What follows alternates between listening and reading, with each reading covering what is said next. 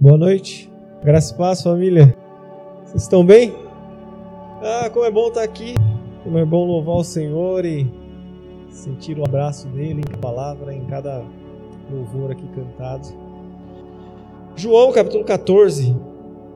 Esse, se alguém tiver dificuldade de achar, tem que apanhar aqui agora, hein? Evangelho de João, capítulo 14. Evangelho de João, capítulo 14, verso 1.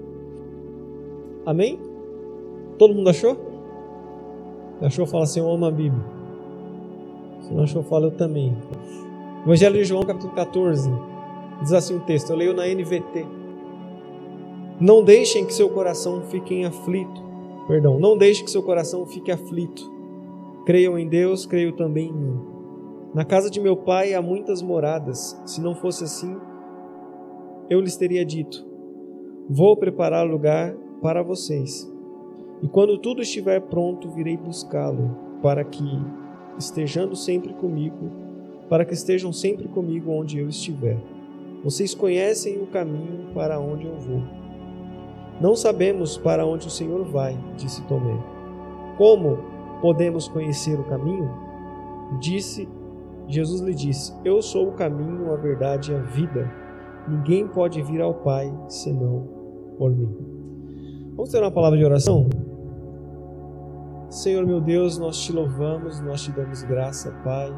Nós pedimos, ó Deus, em nome de Jesus, que o Senhor ilumine a nossa mente e o nosso coração a respeito da tua palavra, Pai. Não nos deixe, Senhor, enganados quanto à tua vontade, quanto ao teu desejo, mas que o Senhor possa esclarecer ao nosso coração aquilo que é os teus propósitos para nós, ó Pai. Nos ensine nessa noite, conceda-nos a graça de compreendermos a tua palavra. Não deixe, Senhor, que nenhuma mensagem humana, nenhuma mensagem produzida humanamente tenha acesso ao nosso coração, mas apenas aquilo que provém do Senhor. Apenas aquilo que é capaz de nos edificar, de nos desafiar, de nos confrontar, a fim de que a gente possa viver de uma maneira em que o seu nome seja glorificado. É a oração que fazemos, fazemos em nome de Jesus. Amém. Nós estamos na série de mensagens uma coisa apenas. E o objetivo dessa série de mensagens. Nós estamos na série de mensagens Uma Coisa Apenas. E o objetivo dessa série de mensagens é a gente deixar muito claro quanto que o Evangelho é simples. É, a gente falava aqui na escola bíblica dominical que quanto mais a gente estuda, mais a gente percebe que a gente entende nada sobre Deus, né? E, mas na verdade, o que a gente quer dizer com isso é que o Evangelho é muito simples. A gente que complica as coisas, como a música do Thales diz, né? A gente que começa a complicar as coisas de um jeito em que a gente passa a viver mais para as coisas circunda o evangelho do que propriamente para o evangelho. Quando a gente fala do evangelho simples, a gente não está diminuindo o evangelho e a gente não está usando esse termo também de, de maneira pejorativa. Quando a gente fala de evangelho simples, a gente está falando que o evangelho é suficiente está falando que o Evangelho é capaz de salvar o homem por completo. Quando Jesus inicia o seu ministério à beira do mar da Galiléia, a mensagem de Jesus era que as boas novas chegou, as boas notícias. Qual é a boa notícia do Evangelho? A boa notícia é que Cristo é suficiente. A boa notícia é que Cristo é único e é suficiente. A lei, por exemplo, no Antigo Testamento era uma má notícia. Por quê? Porque nós precisávamos obedecer a lei 100%. E é óbvio que nós não, ia, nós não conseguiríamos cumprir a lei 100%. Então a lei era uma má notícia. Por que, que era uma má notícia? Porque quem não cumprisse a lei 100% estaria condenado à morte. Então a lei não era uma boa notícia, ela era uma má notícia. Inclusive, Paulo disse que o pecado usou a força da lei contra nós. Porque a lei ela ganhou força porque nós somos pecadores. E se nós somos pecadores e segundo a lei o pecador tem que morrer, então segundo a lei é, é uma má notícia. A boa nova do Evangelho, a boa notícia, e é por isso que Jesus disse que quando ele veio ao mundo, ele não veio destruir a lei. Ele não veio desprezar a lei, ele não veio desfazer a lei. Ele disse que ele veio ao mundo cumprir a lei. Ele veio ao mundo para cumprir a lei, para que a partir de Cristo todo mundo pudesse ter vida, para que todos pudessem viver a partir de Cristo. Essa é a boa notícia. A boa notícia é que Cristo cumpriu a lei para que todo aquele que creia nele, Cristo, tenha vida. E o Evangelho é simples assim. Imagina, por exemplo, que você está diante de Deus, imaginando que você tem alguma contribuição sua na sua salvação. Vamos colocar aqui 50%. 50% Jesus, 50% você. Imagina assim que você tem que fazer 50% daquilo que Jesus fez. Você topa? Aí você fala assim, Lelo, 50% é muito. Você colocou a régua muito lá em cima. Então tá bom, 75%. 75% Jesus fez, 25% você tem que fazer. E aí, você topa? Não dá, né? Fazer 25% que Jesus fez, não dá também. Vamos para os 90%. Você faz só 10 é, 10 é pouco, né? Não, é muito ainda, né? Vamos para os 99%, você fica com 1%. Você chegaria diante de Deus ainda confiando? Se Deus falasse para você assim, ó, Jesus fez 99%, você só falta fazer 1. Quando você estivesse diante de Deus, você ia estar confiante. Você ia chegar diante dele e falar assim, aquele 1% eu cumpri, hein? Aquele lá, eu acho que a gente estaria diante de Deus, como diz aquela música, né? 99% é anjo, mas aquele 1%, você tá ligado o que, que a música diz, o que, que é, né? Certamente nós falharíamos no que dependesse de nós, nós falharíamos diante de Deus. Ainda bem que ele cumpriu totalmente a lei, plenamente a lei, para proporcionar para que nós tivéssemos vida a partir dele. Não existe outro caminho. A Neidinha mandou uma, um, uma imagem para mim assim de uma porta estreita. E a gente meio que entrou num debate teológico ali sobre a porta estreita. E eu falei para ela assim, a porta estreita não significa que quando a gente, a gente, a gente lê sobre a porta estreita, a gente pensa assim, ó, aquela, aquela pessoa que vive uma vida de pecado, imoral, não vai conseguir entrar por essa porta, porque a porta é bem apertadinha, é bem estreita. Eu tinha um pastor antigo que ele falava assim, os gordinhos tem que ficar de fora. Mas não nos gordinhos físicos, né? Os gordinhos espiritual, né? Que comete pecado pra caramba. Mas a gente está falando de, da porta estreita, não no sentido desse, mas no sentido de que a única porta é Cristo. Não existe outro caminho. Ela é estreita porque ela é única. Não existe outra forma de nós chegarmos a Deus senão por meio de Cristo. Não existe outro caminho, não existe uma outra porta, não existe uma outra solução senão Jesus Cristo. Então a porta é estreita sim, porque ela é a única porta possível que você pode entrar e ter acesso a Deus. É o único caminho de vida e de salvação pelo qual a gente pode chegar ao trono da graça com confiança, como o próprio autor de Hebreus diz para nós. O texto que nós lemos de João 14 é o discurso, é o último discurso de Jesus antes da sua crucificação. Então você imagina, e eu sempre falo isso aqui, né? Sistematicamente eu repito. Imagina que a pessoa está prestes a morrer e ela vai reunir as pessoas que ela conhece, que ela caminhou por muito tempo e ela vai dar o seu último discurso. Você imagina que é algo importante. Ela vai reservar aquele último momento para falar as coisas importantes. Ela não vai reunir para falar assim: Oi, o São Paulo está ganhando agora contra o Juventus. Não vai falar isso. Ela vai realmente falar das coisas que importam. Ela realmente vai falar daquilo que. E a urgência, o caráter da urgência do discurso de Jesus fica muito claro. Porque ele repete vários versículos, praticamente a mesma coisa. Acompanhe aí na sua Bíblia, ó, o verso primeiro. Ele vai dizer assim: ó. Não deixem que o seu coração fiquem aflitos. Creiam em Deus, creiam também em mim. Em algumas traduções está: não, não se turbem o vosso coração, não fiquem perturbados, não fiquem angustiados. Creiam em Deus e creiam também em mim. Olha o verso 27. Eu lhes deixo um presente, a minha plena paz. Essa paz que eu lhes dou é um presente que o mundo não pode dar. Portanto, não se aflijam e não tenham medo. Olha o verso 29. Eu lhes disse estas coisas antes que aconteçam, para que quando acontecerem vocês creiam. Cara, é impressionante o amor e o cuidado de Jesus, né?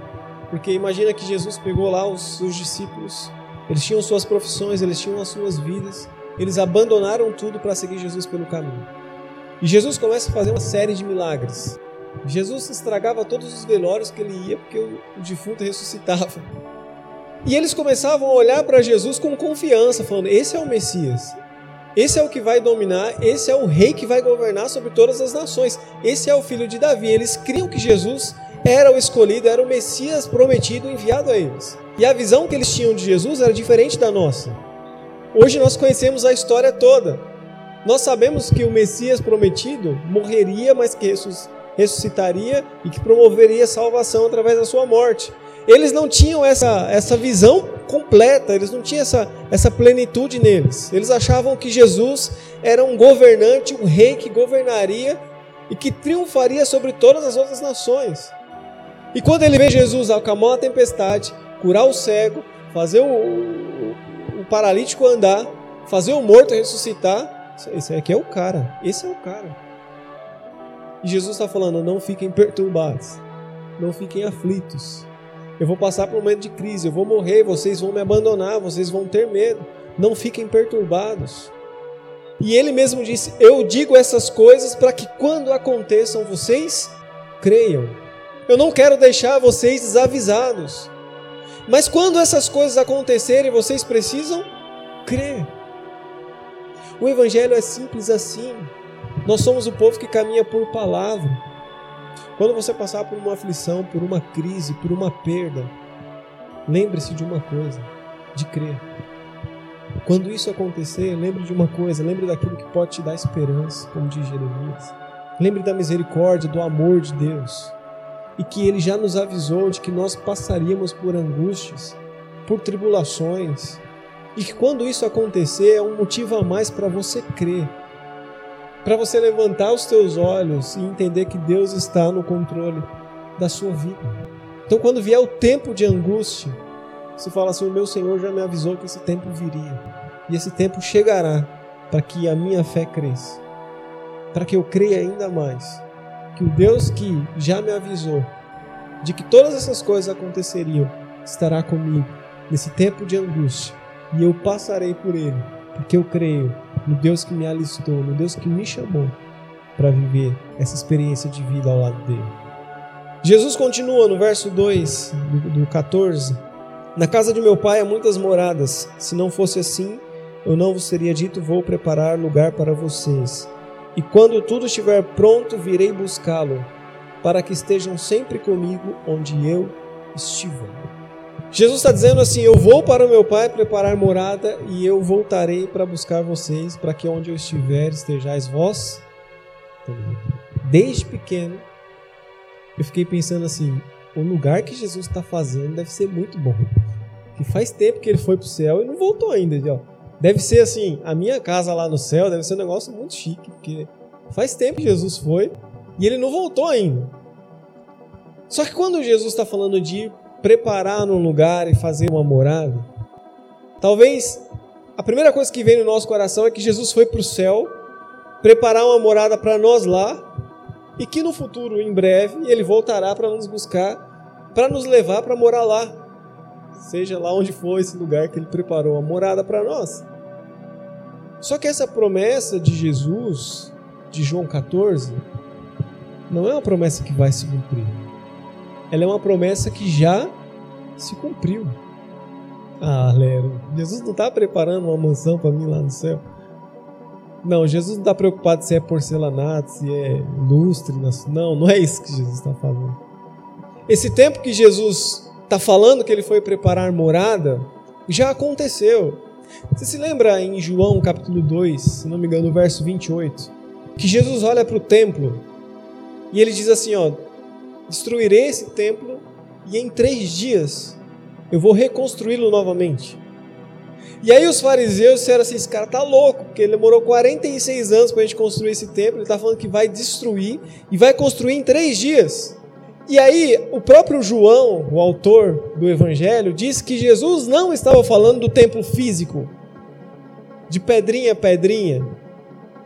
O próprio João está dizendo que Jesus estava referindo-se ao seu próprio corpo que seria morto, que seria destruído, mas que no terceiro dia ele ressuscitaria.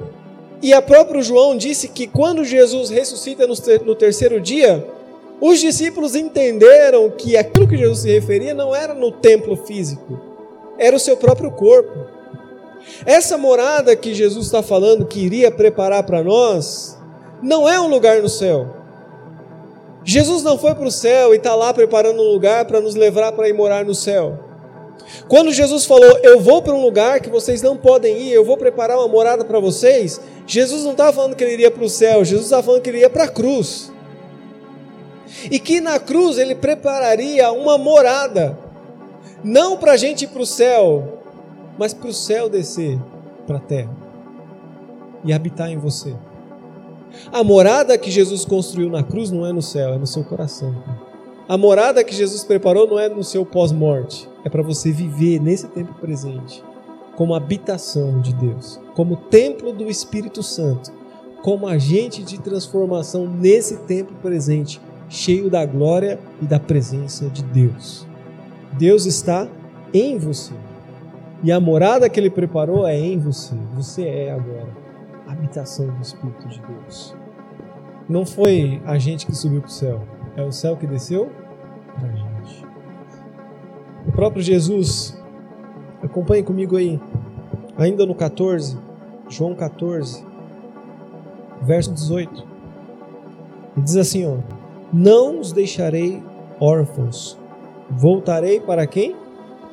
Para vocês.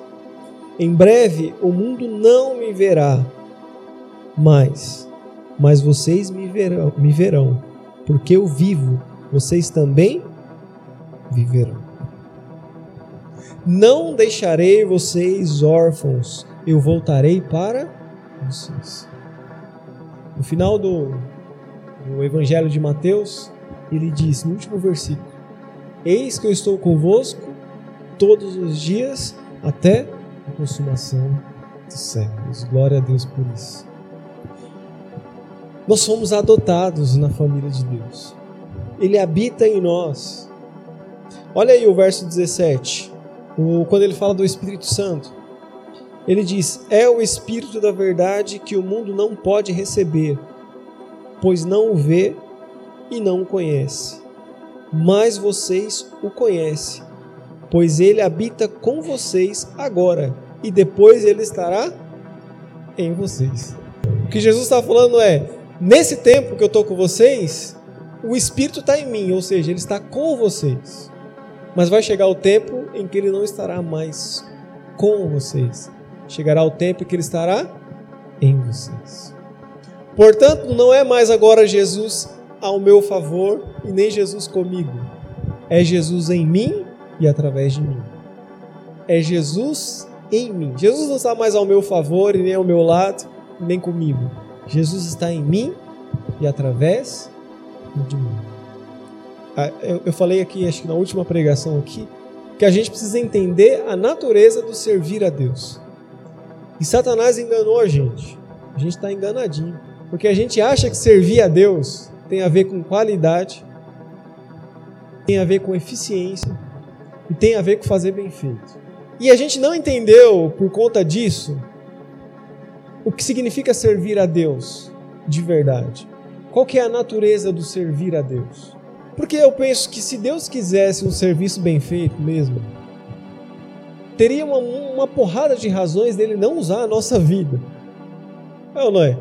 Se ele quisesse um negócio bem feito, assim, ó, Deus, imagina Deus criou o céu e a terra. Se ele quisesse um negócio bem feito, ele não ia usar o Lelo. A última pessoa que ele usar era eu. Eu tô, eu tô construindo lá em casa, né? Eu tô aprendendo a sentar bloco, tô na raça lá. Aí o, o Benjamin falou assim: pai, eu vou te ajudar. Ele tava pegando os blocos, e trazendo para mim assim, botando do lado. E eu assentando o bloco. Eu vi que tinha um montão de bloco assim. Falei, aqui, vão embora agora, esse monte de bloco aqui, né? E eu assentando. Quando eu olhei, eu falei, ué, já acabou os blocos? Eu falei, eu não assento tão rápido assim, não é possível. Aí quando eu olhei, ele tava fazendo uma motinha, uma poltrona lá do outro lado. Aí lá vai eu lá pegar os blocos e trazer tudo de novo, né? Aí ele virou para mim e disse, pai, você tá bravo comigo? Você quer que eu vou lá para dentro? Eu falei, não, filho, pode ficar aí. Aí você percebe, se você quer um negócio bem feito, talvez você não chamaria seu filho para te ajudar.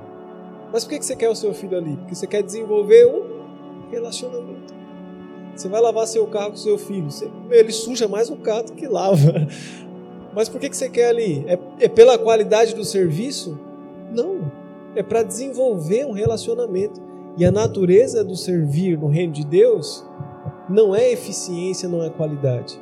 Deus quer desenvolver um relacionamento com seus filhos.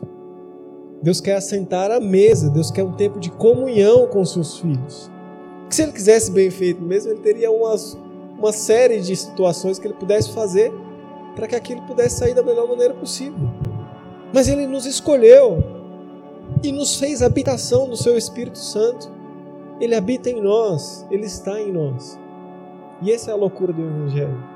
Deus nos adotou na sua família e nos chamou a participar dessa graça. Abre comigo em João, mesmo, no capítulo 1, verso 12. Evangelho de João, capítulo 1, verso 12. Diz assim o texto: Mas a todos que creram nele e o aceitaram, ele deu o direito de se tornarem filhos de Deus. Amém? Todos quanto creram e aceitaram, ele deu o direito de se tornarem filhos de Deus. No verso de João 14, verso 28. A gente está lendo aqui quase o capítulo inteiro. João 14, verso 28. Lembre-se do que eu lhes disse: vou embora, mas voltarei para vocês. Se o amor, se o seu amor por mim é real, vocês deveriam estar felizes, porque eu vou para Pai. Quando nós pensamos no evangelho, quando a gente pensa, por exemplo, na volta de Jesus, a primeira coisa que a gente pensa é nessa volta gloriosa, que eu acredito que vai acontecer, que a gente chama na teologia de parúzia, que é a volta visível de Jesus Cristo. Jesus voltará a todas as pessoas. Mas eu acredito que especificamente nesse texto, Jesus não está falando dessa volta maravilhosa que vai acontecer. Eu acredito que nessa, nesse texto de João 14, quando ele fala da, do envio do Espírito Santo, é que de fato Jesus voltaria para habitar em nós, para estar conosco, para fazer parte da nossa natureza, para que a gente possa ser integrado em quem Jesus é e sermos um com Ele, sermos um com Cristo. E essa é a maior beleza, talvez, do Evangelho: é sermos participantes da primogenitura de Cristo. Somos filhos, somos co-herdeiro da graça de Deus não por méritos, mas porque Ele nos salvou. Uma coisa só a gente precisa entender, e essa série de mensagens tem esse propósito: é essa simplicidade. Você é um com Cristo, você é filho de Deus, você foi adotado nessa família e Ele habita em você. Verso 23. Perdão, verso 15, desculpa. Se vocês me amam, obedeçam os meus mandamentos, e eu pedirei ao Pai, e ele lhes dará outro encorajador que nunca os deixará. Se vocês me amam, obedeçam os meus mandamentos. A gente falou aqui de algumas repetições que Jesus utiliza ao longo desse capítulo, que parece que Jesus está dando uma importância, está dando um significado maior. E essa parte de fazer por amor, Jesus deixa muito claro. Jesus disse aí no texto que nós lemos: Se vocês me amam, guardem os meus mandamentos. Mas não é só aí. Jesus repete praticamente essa mesma expressão várias vezes no capítulo. Dá uma olhada no verso 21. Aqueles que aceitam os meus mandamentos e lhes obedecem são os que me amam. E porque me amam, serão amados de meu Pai. Verso 23 também, ó. Jesus respondeu: Quem me ama, faz o que eu ordeno. O meu Pai o amará e nós viremos para morar nele. Verso 24: Quem não me ama, não me obedece. E lembre-se que essas palavras não são minhas, elas vêm do Pai que me viu. Você percebe que nesses quatro versículos que a gente leu, Jesus condiciona a nossa obediência a amá-lo, ao amor. Se a gente pudesse resumir, sintetizar esse capítulo 14, o que Jesus está dizendo é: a minha mensagem o que eu espero de você é que você seja uma resposta de amor. Que tudo que você venha fazer para mim seja uma resposta do quanto você me ama. Falava inclusive com o Henrique, né, no, no WhatsApp, eu falei: a nossa teologia pode estar certa, mas se a gente não fizer em amor, certamente a gente vai estar errado. A gente pode ter até um bom discurso, uma boa fala, mas se não for em amor, certamente a gente está errado. A gente pode tentar produzir muitas outras coisas, mas se a gente não fizer tudo isso em amor, a gente saiu do propósito do Evangelho. Se o Evangelho se Deus é amor e, e o próprio Jesus está dizendo que tudo o que a gente vai fazer precisa ser em amor, é loucura, por exemplo, a gente pensar hoje no mundo religioso como a gente está vivendo. Eu falava com a Sabrina de um louvor que a gente ama de coração, né, Sabrina? Que é um louvor que fala assim que se você não for fiel, você não entra no céu. e eu fico pensando assim, da onde que veio um louvor como esse? E as pessoas cantam com tanto afinco, como se aquilo fosse uma realidade. E eu falo para você, quem é que consegue colocar a sua própria fidelidade condicionada à sua salvação e à sua entrada no céu? Ninguém. Por isso que, uma vez que a gente entendeu que a gente é salvo em Cristo Jesus, a nossa luta não é mais para se salvar. Por que a gente não cresce na nossa caminhada cristã e a gente fica eternamente um crente imaturo? Porque a gente ainda está lutando todos os dias para ser salvo, mas a gente não está vivendo como salvo. A gente luta como se a gente ainda tivesse que provar algo para alcançar alguma coisa de Deus. E Deus está dizendo: não, tudo que era para ser alcançado, Jesus alcançou na cruz. Não é para você alcançar a sua salvação. Você não foi chamado para alcançar a sua salvação. Você foi chamado para viver como alguém que é salvo. Você não está lutando mais para chegar diante de Deus e provar para Ele que você viveu de maneira digna a ponto de ser salvo. Você já é salvo. Então para de viver como alguém que quer se salvar e comece a viver como alguém que já é salvo, para viver os propósitos que Deus tem para a tua vida. Ele não te chamou para alcançar mais algo. Ele te chamou para você viver, para você ter vida como alguém que entendeu que já está na condição de filho e de filha amada de Deus. Porque uma vez que a gente entende isso, não existe outro motivo para a gente guardar os mandamentos. E é por isso que Jesus diz que se você me ama, guarda os, seus mandamentos, guarda os meus mandamentos. Porque eu poderia guardar os mandamentos com aquela intenção assim: eu estou aqui guardando os mandamentos porque eu quero ir para o céu. Mas uma vez que eu entendo que eu já sou salvo em Cristo Jesus, eu já não tenho mais essa eu não tenho mais essa demanda.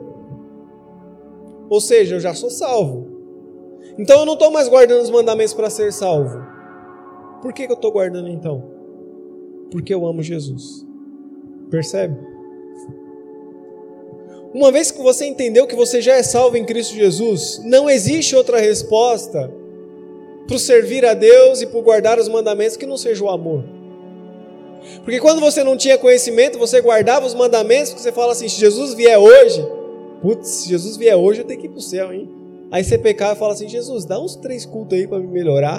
Depois você vem, vem agora não, que eu tô meio assim zoado, hein? Deixa eu me converter de novo. Aí você vem. Aí a gente guarda, aí a gente pensa que está guardando os mandamentos para ser salvo, para provar que você é fiel. E aí, você acha que está guardando ali os mandamentos para ser salvo. Aí você está tentando guardar os mandamentos para ser salvo, lutando ali para ser salvo. Mas aí vem o Espírito Santo e tira isso de você. Fala assim, Lelo, tá bom. E se eu disser para você que você já é salvo? Ah, Jesus, não vou guardar mais mandamento nenhum, não. Agora é forró eterno para sempre. Já sou salvo mesmo. Você percebe? Uma vez que o seu coração é invadido pela esperança da salvação, você não quer mais viver como alguém que nega o sacrifício de Jesus diariamente, tentando provar com as suas atitudes que você pode contribuir com aquilo que Cristo fez na cruz. Você começa agora a ser uma resposta de amor, a fazer porque você ama, a fazer porque você entendeu aquilo que Cristo fez na cruz. Você entendeu o caminho que Cristo percorreu e você fala assim: esse aqui é o meu mestre. E eu quero amar esse Jesus. Eu quero aperfeiçoar o meu amor nele, porque ele me salvou. Eu já estou na condição de salvo. Eu quero desfrutar da minha salvação. Eu quero viver para a glória dele. Eu já não tenho mais nenhuma demanda, não tenho mais nenhuma contabilidade no reino celestial. Jesus quitou toda a dívida que havia contra nós. E se não tem mais nenhum débito, agora eu quero viver para a glória de Deus. Eu quero porque eu amo, porque eu amo Jesus. Eu quero guardar os seus mandamentos. Eu quero desenvolver o meu amor. Paulo vai dizer para Timóteo: né, desenvolva a sua salvação. E eu acho que é isso que Paulo está dizendo. Cresça agora no Evangelho. Viva os propósitos. Viva para a glória de Deus. seja uma resposta de amor. Porque uma vez que você é salvo, não tem outra resposta do porquê você se dedica, do porquê você ora, do porquê você se aproxima de Deus. Não tem outra resposta senão amar de volta aquele que te amou primeiro. Se não amar novamente ou amar com intensidade aquele que entregou a sua vida. Paulo vai dizer em Romanos 5:8, acho que é o versículo que eu mais amo em Romanos. Deus prova o seu amor para conosco, porque Cristo morreu por nós quando nós ainda éramos pecadores. E essa fala de Jesus sobre o amor era tão poderosa que eu queria ler com você o capítulo 13, o verso 34. Perdão, verso 33. João 13, verso 33. Repare que o alerta de Jesus continua em todo o discurso, né? Eu não estarei mais com vocês, presta atenção. No verso 33 ele diz: Meus filhinhos, estarei com vocês apenas mais um pouco. E como eu disse aos líderes judeus, vocês me procurarão, mas não poderão ir onde eu vou. Por isso, agora eu lhes dou um novo mandamento: amem uns aos outros assim como eu os amei. Vocês devem amar uns aos outros. Seu amor uns pelos outros provará ao mundo que são meus discípulos. E aí, existe alguma outra palavra que resume o Evangelho senão amor? O próprio Jesus disse: se vocês amarem uns aos outros, o mundo vai conhecer que vocês são os meus discípulos. Um novo mandamento vos dou: é engraçado que a lei ela é complicada. E a gente está falando de um evangelho simples. A lei ela tem o decálogo, que é os 10 mandamentos, mas ela, ela tem 613 ordenanças. Então pensa que tem os 10 mandamentos e ainda tem 613 ordenanças. E o escriba uma vez chegou para Jesus, lá em Mateus 22, 37, e disse assim: Qual é o maior mandamento da lei? Isso para provar Jesus. Imagina que a pergunta que o escriba está fazendo é uma pergunta complexa. Que tem 10 mandamentos, 603 ordenanças. E o cara chega e pergunta assim: qual é o maior deles? Qual é o mandamento da lei? Qual é o maior? E Jesus responde: o maior mandamento é amar a Deus acima de todas as coisas, com toda a sua força, com todo, o teu entendimento. E Jesus diz: e o segundo é semelhante a esse: amarás o próximo como a ti mesmo. Nisso depende a lei e os profetas. Essa foi a resposta de Jesus. Quando perguntaram para Jesus qual é o maior mandamento da lei, Jesus resumiu toda a lei nesses dois mandamentos: amar a Deus acima de todas as coisas e o próximo como a ti mesmo. Mas, quando chega no último discurso de Jesus, Jesus ressignifica o mandamento. E ele está dizendo: um novo mandamento vos dou. Não é mais amar o próximo como você ama você mesmo Agora é amar o próximo como eu te amei. O maior mandamento agora não é mais amar o próximo como você ama a si mesmo. Aliás, tem hora que eu não me amo, eu faço, eu passo a perna em mim mesmo, tem hora. Tem hora que eu mesmo me engano, eu acho que estou me enganando ainda. Então não é mais amar o próximo como a si mesmo. Agora é amar o próximo como Jesus amou. E Jesus vai dizer: Nisso todos conhecerão que sois meus discípulos. Então Jesus resume para um mandamento só. E aí você pode falar assim, velho, e onde é que está a história de amar a Deus acima de todas as coisas? O próprio João, na carta uh, de João, ele diz: Como que você pode dizer que você ama a Deus se você odeia seu irmão? Como você pode dizer que você ama a Deus que você não vê se você está odiando seu irmão que você está vendo? A ideia é, se você entender esse amor de Jesus você vai amar o próximo como Cristo amou e Deus será glorificado através da sua vida. Uma coisa a gente apenas precisa: amar a Deus, ser amado por Ele e externar esse amor ao mundo. Que assim seja, que a gente possa entender que a gente já é salvo, que a gente já está na condição de filho. E não importa os caminhos que a vida te levou a percorrer, pode ter certeza que você nunca saiu dessa condição de filho amado e de filha amada de Deus. Curva a tua cabeça, feche os teus olhos. Jesus nos deu essa esperança, uma esperança de salvação, mas não é uma salvação de seu pós-vida ou pós-morte, de morar em outro lugar. Ser salvo é entender que você já está vivendo os propósitos que Deus tem para tua vida. E se você não está, a salvação é entender que Deus quer te colocar no centro da vontade dele, que você possa viver e externar essa vontade e viver como filho amado de Deus. Não viver como alguém que busca ainda ser salvo, mas como alguém que já entendeu que é salvo em Cristo Jesus, quer externar essa salvação e quer viver para a glória dele. Porque nós não temos outra resposta a dar senão fazer tudo isso por amor, porque nós já somos salvos. Senhor, nós te louvamos, Pai, nós te damos graça e nós oramos. Pedimos ao Pai que a tua palavra incendeie nosso coração, aqueça o nosso coração, Senhor, e nos motive diariamente, Pai, a vivermos para a tua glória, Senhor. Consolide o nosso coração, a nossa mente nesse pensamento de que nós podemos agora desfrutar desfrutar da mesa do banquete da comunhão, de estarmos assentados na posição de filhos amados do Senhor, Pai. E assim a gente possa viver para a tua glória. Que a gente possa entender, ó Pai, que nós já somos salvos e que o ato de Jesus na cruz já fez em nós morada e nós já habitamos com o Senhor. O céu desceu para construir um reino em nós, no nosso coração, e o Senhor veio habitar, o Senhor veio nos governar. Então pedimos, ó Pai, assuma o trono do nosso coração e nos governe, Pai. Nos governe, Senhor, poderosamente, a fim de que a gente possa viver para a tua glória, a fim de que a gente possa viver para o teu amor. Nos governe, Senhor, poderosamente, para que todos possam entender essa graça salvífica, salvadora, que trouxe paz, que nos reconciliou contigo. Governe o nosso coração, Senhor, assente num lugar especial em nós a fim de que o teu governo possa gerar vida e transformação aonde nós passarmos e aonde nós estivermos. Que os lares, Senhor, possam ser restaurados, que famílias, Senhor, possam ser restauradas, corações, Senhor, possam ser restaurados pela tua palavra, pela tua presença, pelo teu mover em nosso meio, em nós e por meio de nós, Pai. Pedimos, Senhor, em nome de Jesus, que o Senhor faça assim para o nosso bem, Senhor, mas também para a tua glória, Pai.